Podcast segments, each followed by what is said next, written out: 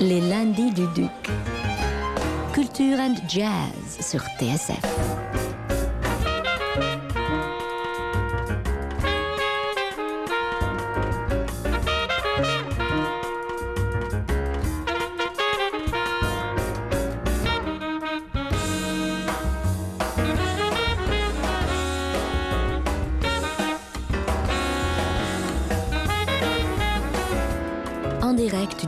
Des Lombards. Les lundis du Duc. Sébastien Vidal, Laurent Sapir. Et dire qu'on l'appelait au départ Little Stevie Wonder, un Little devenu un géant de la musique noire américaine, un musicien mais aussi une conscience avec ce mélange particulier de perfectionnisme, de générosité, euh, de citoyenneté affirmée, plein feu dans son nouveau numéro, dans ce nouveau numéro des Lundis du Duc sur l'inoxydable. Euh, chanteur, pianiste, harmoniciste, producer, euh, Stevie Wonder, à qui le journaliste de Soulbach Frédéric Adrian consacre une première biographie en français dans la collection Castor Music des éditions Castor Astral. L'occasion donc de revisiter un sacré destin, celui d'un enfant aveugle comme Ray Charles et qui deviendra, grâce à une voix d'une profondeur exceptionnelle, l'un des prodiges les plus éclatants des années Motown, avant d'enchaîner d'innombrables tubes hein, de You Are My Sunshine of My Lamb, Superstition, Isn't She Lovely, As My Sherry Amour, Living for the City, etc., etc. Mais aussi des de légende comme euh, Inner Vision ou encore Song in the Key of Life, dont on fête cette année les 40 ans. L'occasion aussi, donc, avec cette biographie, de comprendre pourquoi tant de musiciens de jazz ont aimé et continuent à aimer Stevie Wonder.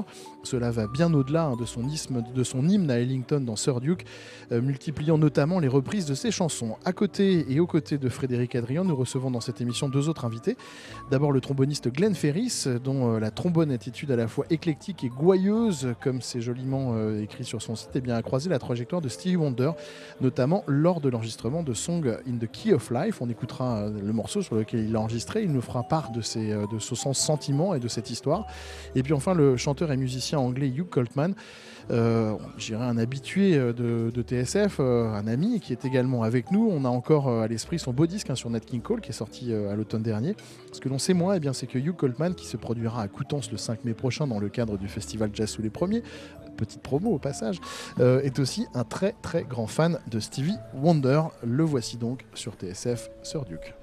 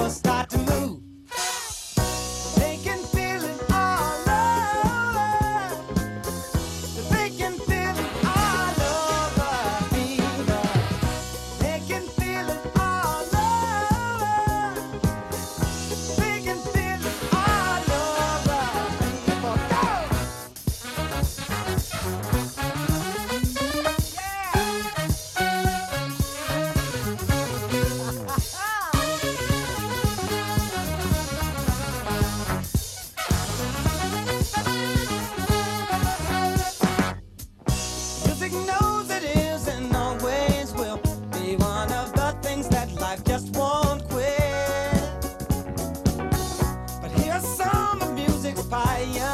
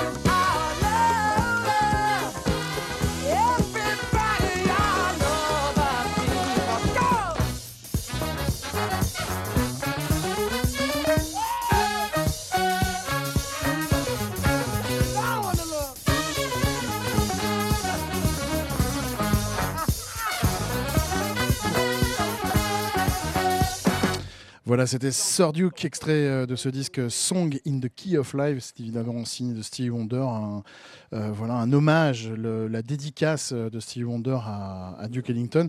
Euh, D'ailleurs, euh, Laurent, tu me le rappelais pendant qu'on préparait l'émission, tu me disais que Ella Fitzgerald considérait que, que, que Stevie Wonder était la réponse moderne à Duke Ellington, enfin était l'équivalent, était l'équivalent moderne de Duke Ellington. Tout à fait. Et d'ailleurs, dans les paroles de la chanson, Sir Duke, Stevie Wonder parle aussi de Ella.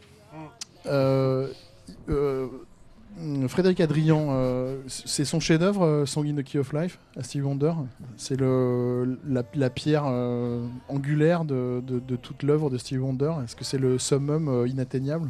Alors, c'est l'album de référence. C'est celui sur lequel il y a probablement les meilleures chansons, en effet. Des choses comme Sir Duke, c'est invraisemblable, ou Az, dont on parlait tout à l'heure, avant qu'on commence. Le, c'est le- le petit défaut qu'il a, cet album-là, c'est qu'il est trop long, à mon avis. C'est les quatre chansons. Ah, allez, ah, on va commencer à se battre. Super, on va Moi, je me suis réécouté en intégrale samedi, et en fait, quand je suis arrivé à la fin de la deuxième face, enfin de la quatrième face, en fait, parce que c'était un vinyle qui faisait quatre faces au départ, j'étais frustré en fait. J'avais envie de m'en m'en remettre encore un petit coup. Eh ben oui, mais il y a le 45 tours avec 4 morceaux en plus que personne n'écoute jamais.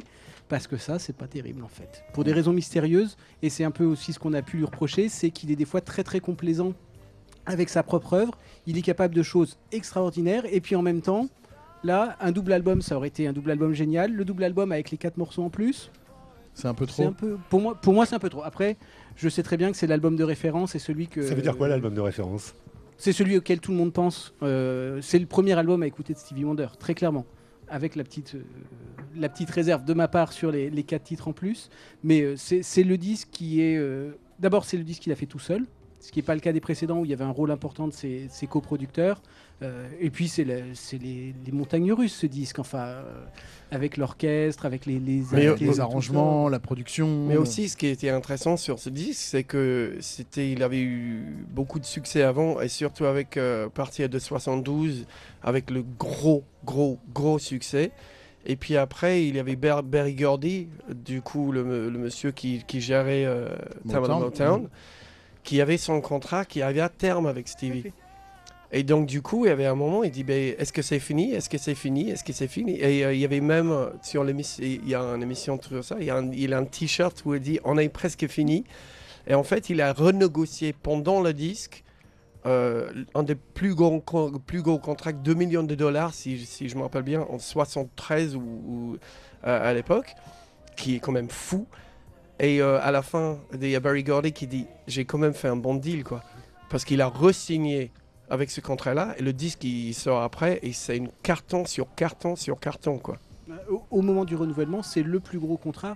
Euh, c'est le moment, par exemple, où Elton John est une vedette énorme. Et même Elton John, qui pour le coup vend plus de disques que- Stevie à cette époque-là, est incapable de négocier l'ampleur invraisemblable du contrat qui s'accompagne en plus de droits annexes, de la possibilité de choisir les morceaux qui sortent en 45 tours. Enfin, il, Même il- il Marvin a, Gaye il a tous les droits. Même Marvin Gaye, qui avait anticipé quelques années avant avec une première négociation où il a eu, eu le contrôle artistique, il avait le contrôle artistique, un petit peu d'argent. Stevie Wonder, il a le contrôle artistique total et énormément d'argent. Comment expliquer, euh, Frédéric Adrian, le, génie de Stevie Wonder? C'est une question un peu bateau, mais en même temps, c'est la question la, la plus, euh, la, la plus normale qu'on s'est trouvé avec Laurent Sapir pour démarrer cette émission. Comment on explique, si c'est possible, le génie d'un gars comme Stevie Wonder? Je ne sais pas si on l'explique, mais peut-être on peut le décrire. Euh, je crois que le génie de Stevie Wonder, c'est les musiques afro-américaines dans l'ensemble, sans, euh, sans tabou, sans limitation, sans interrogation de, de genre. Enfin, c'est la capacité euh, dans son œuvre de prendre tout. Il prend le gospel, il prend le jazz, il prend la soul, il prend le funk, il prend une certaine forme de variété qui n'est pas toujours d'un goût euh, très très sûr, mais le, le- le génie de Stevie Wonder, c'est l'intégration de toutes les musiques afro-américaines et américaines même au sens large, même s'il n'a pas trop touché à la country pour l'instant. Euh, c'est c'est l'intégration de toutes les musiques afro-américaines dans une seule musique et par un, un prisme personnel. C'est-à-dire qu'à la fois, il emprunte à plein de gens et en même temps, il suffit de deux secondes pour se dire, bah, c'est Stevie Wonder. Quoi. Est-ce que euh, il a toujours été comme ça C'est un génie dès, dès le départ, euh, Stevie Wonder? Est-ce que la Motown en a conscience dès le départ? Alors honnêtement, les premiers disques de Stevie Wonder, c'est pas ceux qu'on réécoute le plus régulièrement. Euh, quand on écoute les toutes premières choses, des choses comme Fingertips ou, ou les choses de cette époque-là, bah, c'est pas extraordinaire. Euh, oui, c'est un, un personnage incroyable dès le Ah, début. le excuse-moi, mais le chant, elle est toujours là. hein. Ah si. Ouais. Plus l'harmonica. Ouais. Moi, il y, a- il y a quelque chose qui est symbolique. C'est la, la première fois où il fait une grosse télé, c'est le, le Ed Sullivan Show, évidemment, comme, euh, comme beaucoup d'Américains. Et la première fois qu'il est annoncé au Ed Sullivan Show, il y a toutes sortes d'artistes, des musiciens, je crois qu'il y a Count Basie, il y a toutes ces choses-là. Euh, et dans les programmes télé, il y a la liste des, des chanteurs, il doit y avoir un acteur qui est invité. Et puis à la fin, il y a un et aussi où il y a un ballet et Stevie Wonder. C'est-à-dire qu'au début, il est, il est présenté largement comme une attraction, comme quelque chose d'exceptionnel. Oui, comme Le- un jeune musicien. voilà, comme un jeune euh, prodige, comme, euh, il a- euh, il avait capable 16 de- ans, quoi. Même pas, même pas. Il avait 12, 12 13, 14 ans. euh, Ouais, fingertips, ouais. Voilà, et il est, il est perçu comme exceptionnel, mais c'est un peu un numéro. C'est comme ça qu'il est vendu d'ailleurs, Little Et Stevie il, est, Wonder. il est vendu comme euh, regardez ce qu'il sait faire, enfin il sait faire de la batterie, il sait faire des bongos, qu'est-ce que c'est qu'est-ce que c'est spectaculaire. Et puis à un moment ou à un autre, ce qui est fascinant, c'est que ce numéro, ce, ce jeune prodige un peu extraordinaire, s'avère être un super musicien, un compositeur, un auteur, quelqu'un avec une vision musicale qui dépasse les, les petits tubes du, du début. C'est ça, qui est- ça qui est fascinant. Est-ce que Motown le comprend tout de suite? Motown pendant un bout de temps, ils ont leur petit Ils achètent le performance, rigolo. quoi. Ils achètent Euh, le, le- le- la performance euh, scénique. euh. C'est sympa, regardez, il est tout petit, il est tout aveugle et il fait des super chansons, il saute dans tous les sens, c'est- c'est c'est Ils extraordinaire. lui font faire du jazz quand même. On appelle ça du jazz. hein. Ils essayent de vendre ça comme du jazz, mais honnêtement, le, le- le premier album de Stevie Wonder, la Soul Jazz of Stevie, of Stevie Wonder, c'est vraiment pas terrible. Enfin, euh, même, même en étant charitable, c'est- si- s'il avait fait que ça, euh, je pense pas qu'on y consacrerait une heure. Qu'est-ce euh, que c'est, euh, Frédéric Adrian, la naissance de Stevie Wonder? La naissance de Stevie Wonder, c'est Music of My Mind. C'est le moment où il signe un contrat avec Motown euh, qui dit qu'il a le droit de faire ce qu'il veut, parce que sinon il s'en va, de toute façon. Euh, et que d'un seul coup, il écrit tout, il joue tout.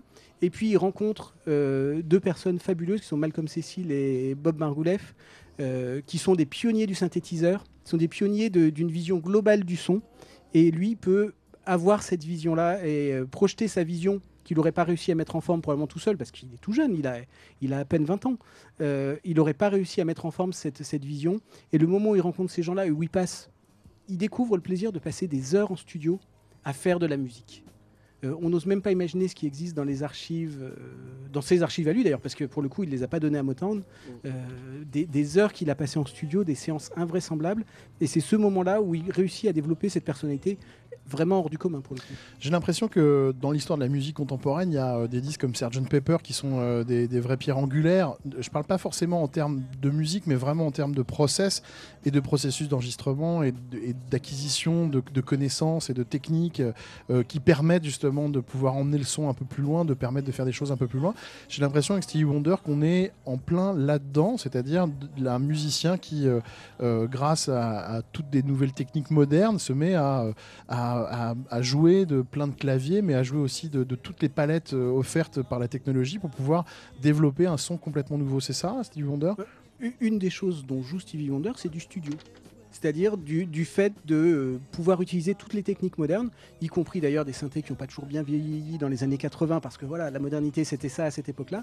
Mais dans les années 70, c'est découvrir la possibilité en effet de faire du re-recording, d'explorer des, des textures sonores. Re-recording, ça veut dire euh, ré- euh, enregistrer plusieurs oui. fois di- di- di- différents enfin, différentes parties du morceau Voilà, de, qui sont mises ensuite les unes, enfin, euh, tout en même temps, et qui fait qu'on a l'impression qu'il y a tout un orchestre alors qu'il n'y a, qu'une seule personne qui enregistre ces parties-là. Voilà, il, il découvre la possibilité finalement de ne pas communiquer, d'avoir sa, vision seule et d'incarner sa vision à lui tout seul. Je vous propose de faire une toute petite pause euh, dans cette émission. Euh, on va écouter du son, on va écouter euh, la musique de Stevie Wonder et on va en parler avec nos invités, hein, Hugh Coltman, Frédéric Adrian qui signe cette autobiographie, cette biographie sur Stevie Wonder et Glenn Ferris, Glenn Ferris qui, qui a été en studio et donc on va, on va voir comment ça se passait en studio. Je crois que c'est une expérience qui vous a vraiment marqué à vie. Il y a beaucoup d'expériences qui vous ont marqué, mais celle-là particulièrement. Et on continue à en parler juste après la pause. TSF Jazz. Vous écoutez les lundis du Duc.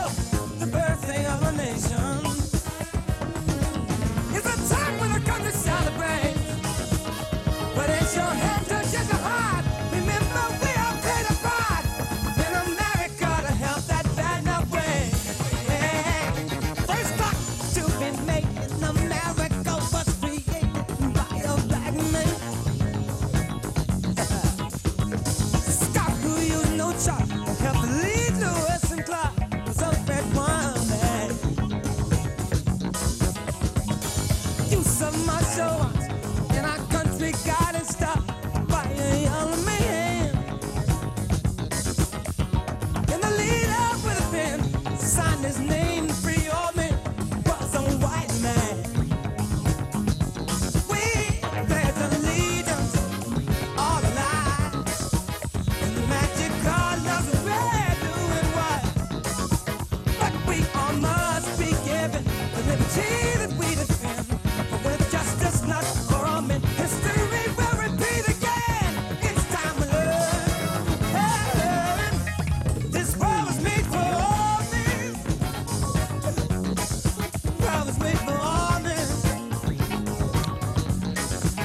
Et non, et non, je sais, c'est une énorme déception. Les basses euh, au clavier n'ont pas été inventées par Michael League et Snarky Puppy. Vous les entendez là par Stevie Wonder dans un extrait de Song in the Key of Life. Euh, C'était Black Men. Euh, voilà, nous parlons bah, des 40 ans de cet album qui a pas pris une ride, de cette biographie de Stevie Wonder signée de Frédéric Adrian aux éditions Castor Music avec nos invités Frédéric Adrian, Hugh Coltman et Glenn Ferris. Glenn, c'est vous au trombone? Il y a deux trombonistes et je suis l'un de- L'un des deux. Oui. Comment ça s'est passé cette rencontre hein Euh, J'imagine que je suis le 22 843e à vous poser cette question. oui, Je suis non, désolé. euh, Non Presque. non, c'est- non, j'aime cette question. C'est une bonne question. ouais. Oui, parce que finalement, c'est c'est pas le bouche, euh, le, le bouche ar- arrêt, oui. Ça veut dire euh, quand on joue avec des musiciens. Euh, j'ai joué avec un saxophoniste qui était un ami de Hank Red, qui était le saxophoniste euh, avec Stevie Wonder. Et mots Stevie Wonder a dit à Hank Red, Hank, euh, il faut trouver euh, des bons euh, cuivres pour le- enregistrer le. Et Hank Red a téléphoné mon ami et mon ami a dit bon, il faut appeler Glenn Ferris. Et voilà, ça, ça arrivait comme ça finalement, euh, des, les relations entre des musiciens. Ouais. Oui. Assez normalement, en fait. oui, ouais. oui, comme d'habitude, oui. Et, euh, et après, il y avait euh, ah, finalement le Black Man, on a fait ça en deux jours. Mais le premier jour, il y avait deux trombones, il y avait moi et un autre tromboniste. Et Stevie, il, euh, il chantait tous les, euh, les parties pour le saxophoniste, les trompettistes et le trombone. Il était au piano. Mhm. Il euh, il le, premier trombone, tu vas jouer ça. Tic, tic, tic, tic, tic. Non, non, non, pas ça, euh, ça. Et voilà, il dit la même chose pour le trompette et le saxophoniste. Et on a fait euh, Black Man comme ça euh, toute la journée. Mais l'autre tromboniste n'était pas du tout confortable à, à jouer la musique par cœur. OK? Bon, on a fait la, toute la journée comme ça. Et le... veut dire que l'arrangement il était dans la tête de Stevie Wonder, il n'était pas sur le papier quoi. Exactement, voilà. Mais c'était simple, mais il y a des gens qui sont bloqués. ça a pas l'air très simple quand j'entends ça, ouais. D'accord, bon. Non, le le cuivre était simple, mais il y a des gens qui bloquent hein, Mm. quand il a, il a besoin de, de, de papier. Bon, euh, le soir, euh, après l'enregistrement, j'ai re- j'ai reçu un appel chez moi euh, qui me demandait, quelqu'un qui représente Stevie Wonder, si je peux revenir demain, le lendemain, pour refaire le morceau dans une autre tonalité qui est bizarre, j'ai trouvé. Mais finalement, il y avait moi et George Bohannon, un très bon euh, jazz euh, trombone. Il était là aussi. Mon impression, et il n'était pas content avec l'autre tromboniste, mais il est, Stevie est quelqu'un très humain. Il ne vous pas dit peut-être quelque chose. Oui, so il, a, organisé un autre euh, euh. Vous voulez dire qu'à la place d'aller voir le tromboniste et, et lui dire quelque chose de pas très sympathique, il a organisé une séance le lendemain en changeant la tonalité, voire l'arrangement, pour que vous puissiez revenir et que ça convienne mieux à ce qu'il a fait. Comme ça, c'est- c'était le raison. ça, On peut, je ne sais pas, mais Il le- vous semble que c'est Le comme ça ouais. lendemain, Ouais. il y avait un autre tromboniste avec moi. Et voilà, le premier jeu était bien, mais finalement, on a refait le Black Man dans une autre tonalité. Et il est très exigeant, Stevie Wonder. Très exigeant. Ça, veut dire on a peut-être pris peut-être 20-25 prises de Black Man. Et chaque fois, c'est comme ça un peu. Je vais euh, faire une démonstration. On avait joué Black Man une fois avec le play, en playback, oui, toute le rythmique était là, ou presque. Et il, va dire, ah, c'est oh, incroyable, c'est merveilleux, monsieur. Mais je crois le saxophoniste alto est un- un petit peu trop bas. On va refaire encore, OK? Mais c'est superbe. A- on a fait comme 25 fois comme ça. Il y a, il y a toujours. Ah, c'est incroyable, mais le trompette.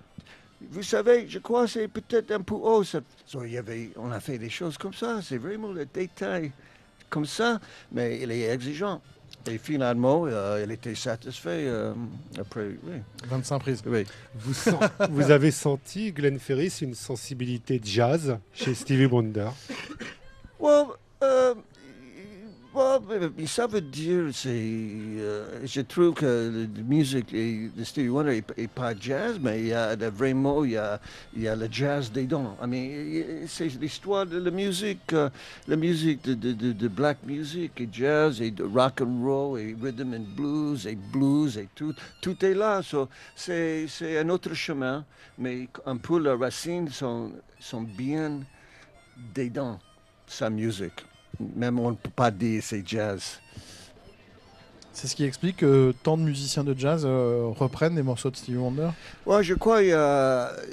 C'est une question collective. hein, Oui, euh, oui, euh, pour- non, mais, moi- mais pour toi, ouais, c'est important de savoir. euh, je, que- je crois que c'est vous en pensez, que les chants, il- beaucoup de chansons de Stevie Wonder euh, sont très riches harmoniquement.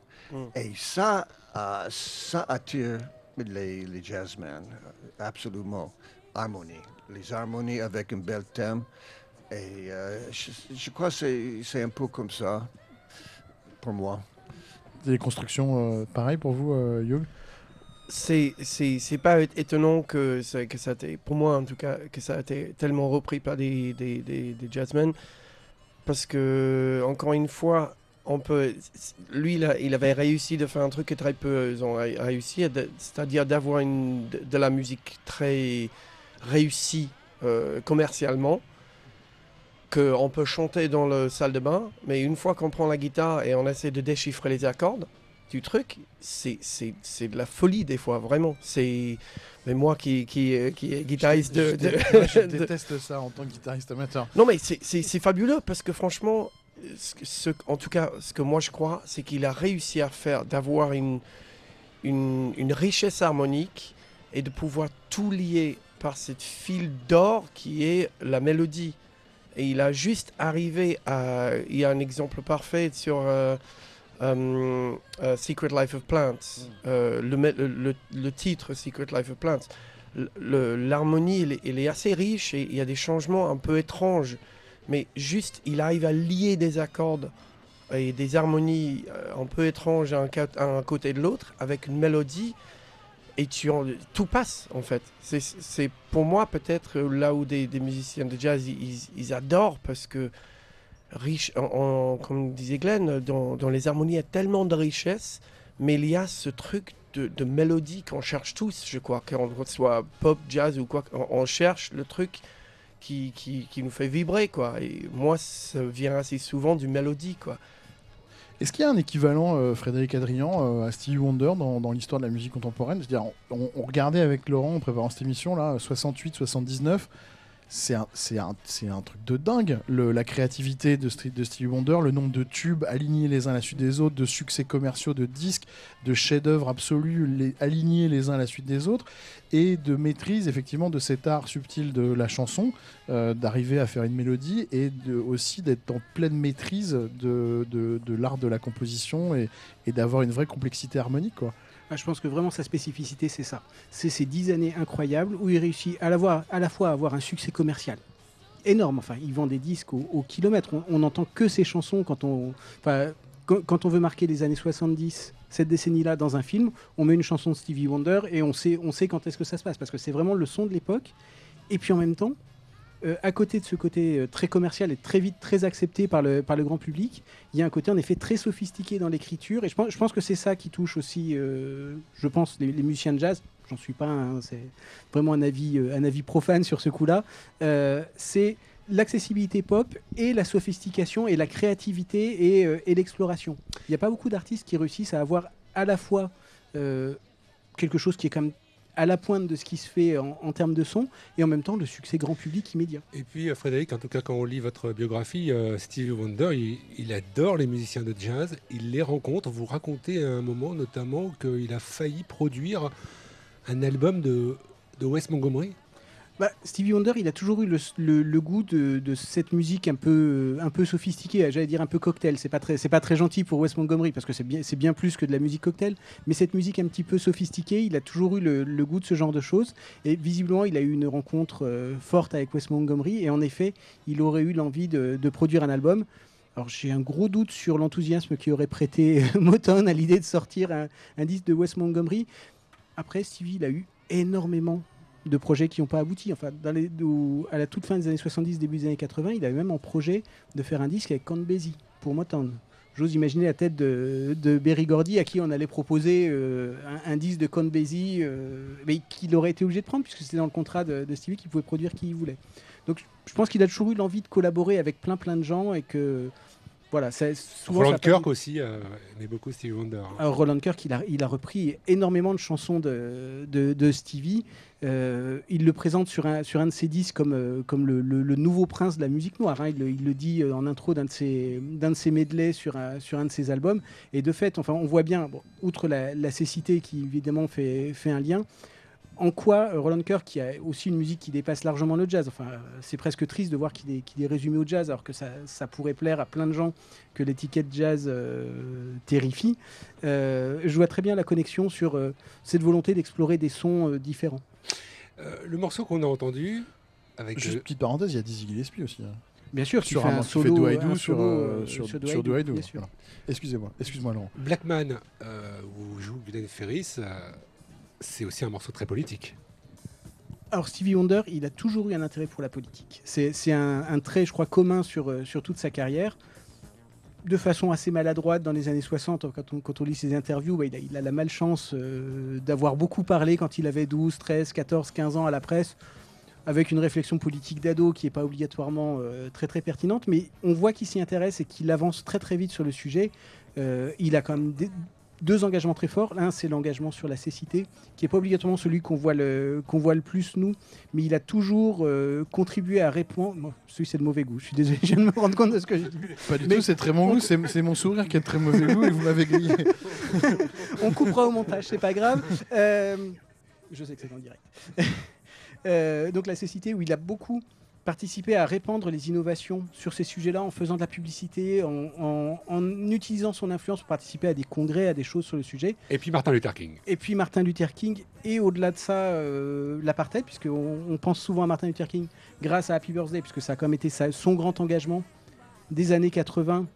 C'est la création d'un jour férié, le jour de la naissance de, de Martin Luther King. Il y a passé des années, il est beaucoup intervenu.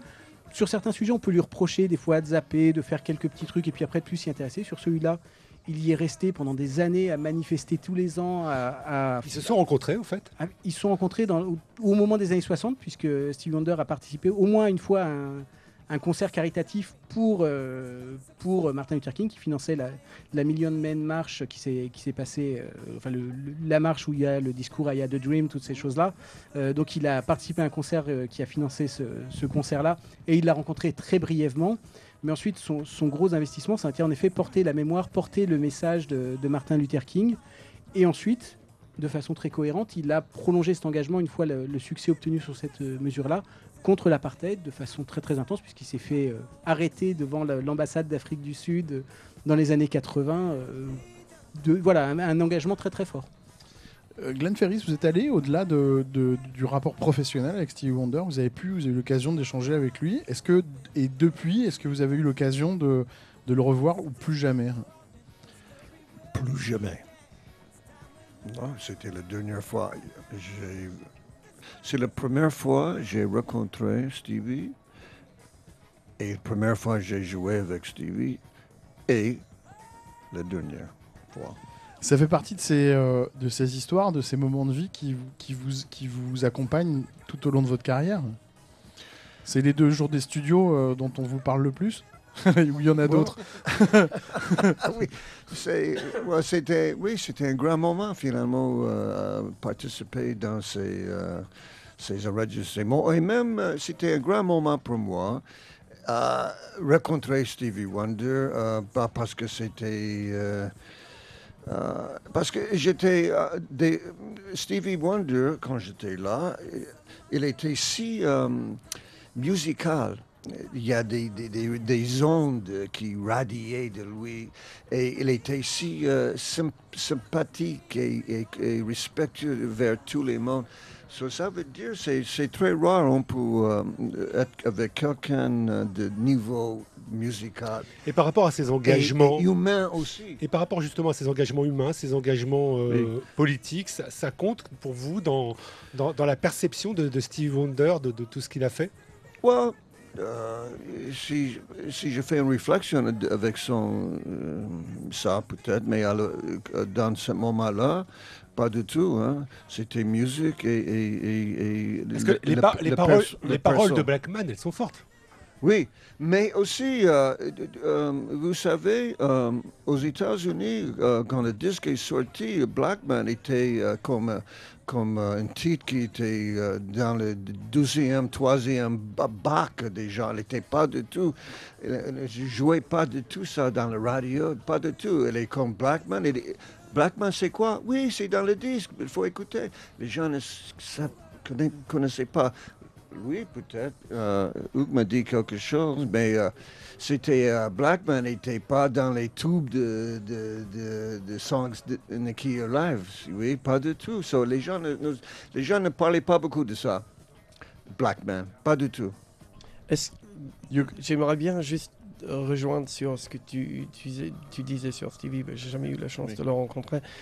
Mais il y a un super film qui s'appelle euh, Standing on the Shoulders of Motown. Qui est sur l'histoire de, la, de la des, Funk Brothers, en fait, des musiciens qui ont, joué euh, sur tous les à, Dé- euh, à à au début de ce film, c'est fabuleux. On va dans un disquaire, on demande plein de gens qui achètent un disque. Est-ce que vous connaissez le Fabulous Funk Brothers? Et tout le monde est bon, non, non. Et après, vous connaissez euh, tel ou tel disque euh, des, des, des, des chanteurs euh, qu'on connaît tous? Oui, bien sûr, bien sûr. Et en fait, ils- personne ne sait qui sont ces gens qui ont joué sur tous ces disques.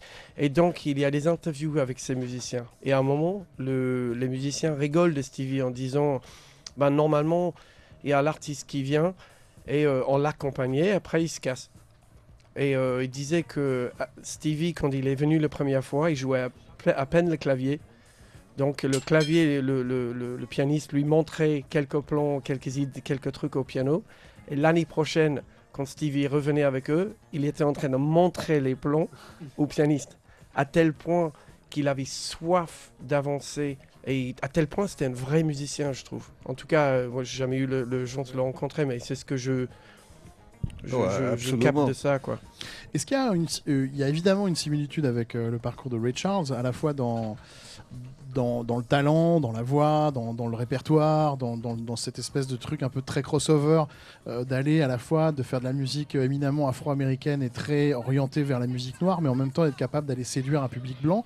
Euh, Il y a ce côté donc chez lui qui est comme ça, mais il y a aussi un parallèle qu'on peut faire sur la volonté de, s'affranchir du business, des- des contrats, des maisons de disques, des produits, des producteurs, de vouloir euh, euh, être indépendant euh, Bah, je- au sens euh, de, de ce que ça voulait dire dans la fin des années 60 quand on était noir. Quoi. Je crois que les, les, les deux, et pas que non plus, ont été très durs face à la maison de disques. C'est-à-dire, c'est-à-dire bon, moi j'ai eu un succès, maintenant c'est moi qui gère les, détails de mon contrat, etc. Et justement, il y, avait, euh, il a eu euh, l'affront avec Stevie pour Songs in the of Life où il négociait le contrat tellement plus grand que quelqu'un, euh, que qui que ce soit a eu, etc., etc. Mais je crois que, en tout cas, en ce que j'ai lu et en ce que, ce que j'ai pu comprendre, que par exemple, quand Ray Charles il a sorti Georgia, limite c'était vu comme son public, pour son public qui était majoritairement, majoritairement noir à l'époque, c'était vu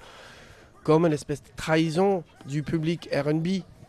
Parce que c'était limite, c'était du country quoi. Ils disaient bah mais qu'est-ce que tu qu'est-ce que tu fous du country euh, Mais, mais tu viens de chez nous et tu fais du country. À un moment dit bah, moi, c'est le country. Moi, je viens de ça. Moi, c'est ce que j'ai entendu toute mon enfance. Donc, ça fait partie aussi de mon héritage musical. Donc, euh, je, je crois qu'il y a un truc très beau de, de ces musiciens-là, c'est qu'ils ont pu faire une synthèse de ce qu'ils ont écouté et ils ont présenté cette synthèse sur une musique qui, en, qui euh, encompass, qui, qui prend tout et qui, qui peut toucher beaucoup de monde, quoi. Frédéric Adrien. Oui, le point commun, en effet, c'est des musiciens qui sont indifférents aux étiquettes. C'est des, gens. euh, en effet, Stevie Wonder, au début, on essaye de le mettre très très clairement dans un modèle un peu carré, enfin le, le- le format Motown habituel.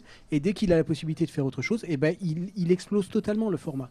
Dès, dès qu'il en a la possibilité. D'ailleurs, lui aussi a fait son, son disque de variété. C'est le- l'espèce de disque instrumental que personne n'écoute jamais, d'ailleurs, euh, dont le nom est imprononçable, c'est son nom à l'envers, où il fait des, Ouais. des, des reprises, de- des reprises instrumentales. Alors, c'est- honnêtement, euh, c'est pas le disque qu'on écoute tous les jours, mais ça fait partie aussi de son identité musicale. Et il y a Red cette Now, volonté. Red Now. Voilà, euh, Red No. Euh, et il, il mélange toutes les influences. Il, il n'a aucun tabou musical. Et c'est ce qui fait le charme de, de ces disques pendant très très longtemps. Glenn? Oui, euh, euh, le Stevie et Ray Charles, bien sûr, étaient deux génies de soul, ça c'est clair. Mais la grande différence, et Ray Charles a cherché toujours à faire musique pour toucher euh, un public euh, très varié. Stevie Wonder a toujours euh, fait sa musique à lui uniquement et aussi la différence Stevie était compositeur et il a écrit des, des chansons avec les paroles et tout. Ray Charles était un interprète. Mm. Et je crois, on sait, elle a écrit peut-être très peu, mais la différence, c'est Stevie Wonder était un créateur complet. Et euh, pour moi, c'est- la différence est là entre les deux. C'est marrant, que vous- c'est marrant, que vous- c'est- c'est marrant que de parler de lui au passé, alors qu'il est vivant. Oui. Qui nous amène un Ouais, peu, je pense, à la question de Laurent Sapir. Ah oui, Très bon. courte. Sur, depuis, qui- depuis. Sur la mort de Stevie Wonder, non Non, sur, sur, euh, sur Stevie Wonder, ces dernières 20 Ah oui. ans. Oui, c'est vrai, Voilà. parce que Hugues, on sait que vous, vous êtes. vous- beaucoup de gens ont un peu un, un- un jugement un petit peu mi-figue mi-raisin sur les, les dernières, enfin, les années 80-90 de, de Stevie Wonder. euh, Pas vous? Ces gens-là ne sont pas allés au concert. Ouais, non mais, non mais, euh, Bah, moi aussi, c'est vrai que je, je tiens chandelle quelque part pour les années 70 parce qu'au bout, dans, entre 72 et euh, 79, il y a juste une productivité de dingue avec une complexité, une simplicité, une beauté, euh, tout ce que tu veux, euh, autant d'adjectifs que tu peux rajouter, qui fait que cette musique reste avec nous. Euh, après, il y a d'autres disques qui sont venus après, mais c'est vrai que je trouve que euh, dans les années 70, la manière avec laquelle, on traitait les sons, et même lui en tant que pionnière du son électronique, c'était des sons, électroniques qu'il a pu manipuler de façon plus organique et qui ont pu rentrer dans, dans la musique de manière plus organique.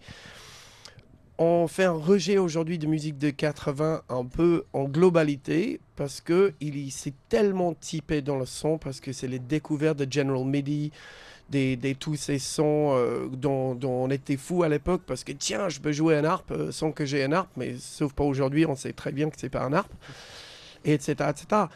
Sauf pour le fait que même dans cette période-là, bah, il y a Jungle, la musique de Jungle Fever qui était 83, Ouais, 4 c'est que un, 91. peu plus, un peu plus, ouais, ouais, début des années 90. et c'est c'est quand même terrible. Et même, même le dernier disque, alors qu'évidemment je- j'ai sorti acheter le dernier disque, j'étais un peu. Je, je vais pas dire que j'étais déçu parce que la mélodie, elle est toujours là. Il a toujours ce truc de mélodie. Après, la structure des chansons avec un couplet rap au milieu, avec euh, un truc un peu copie-collé RB, où pour moi, quand je quand j'entends Stevie aujourd'hui, il a un truc de, chanteur de, R&B aujourd'hui, vibe. Je sais pas ce que c'est. c'est- Je, je vais, j'essaie d'expliquer. Il improvise beaucoup des notes autour d'une mélodie. Pour moi, il en fait trop aujourd'hui, alors qu'à l'époque, c'était comme Donny Hathaway. C'était, il chantait la mélodie, il embellissait la mélodie, mais juste du goût parfait, quoi. C'est-à-dire, euh, chaque vibe qui arrive, t'es genre, Hum c'est, c'est juste ce qu'il faut, et pas plus. Donc, euh, on connaît le thème de notre prochaine euh, lundi du Duc sur Denis Hathaway, euh, à l'occasion de l'anniversaire.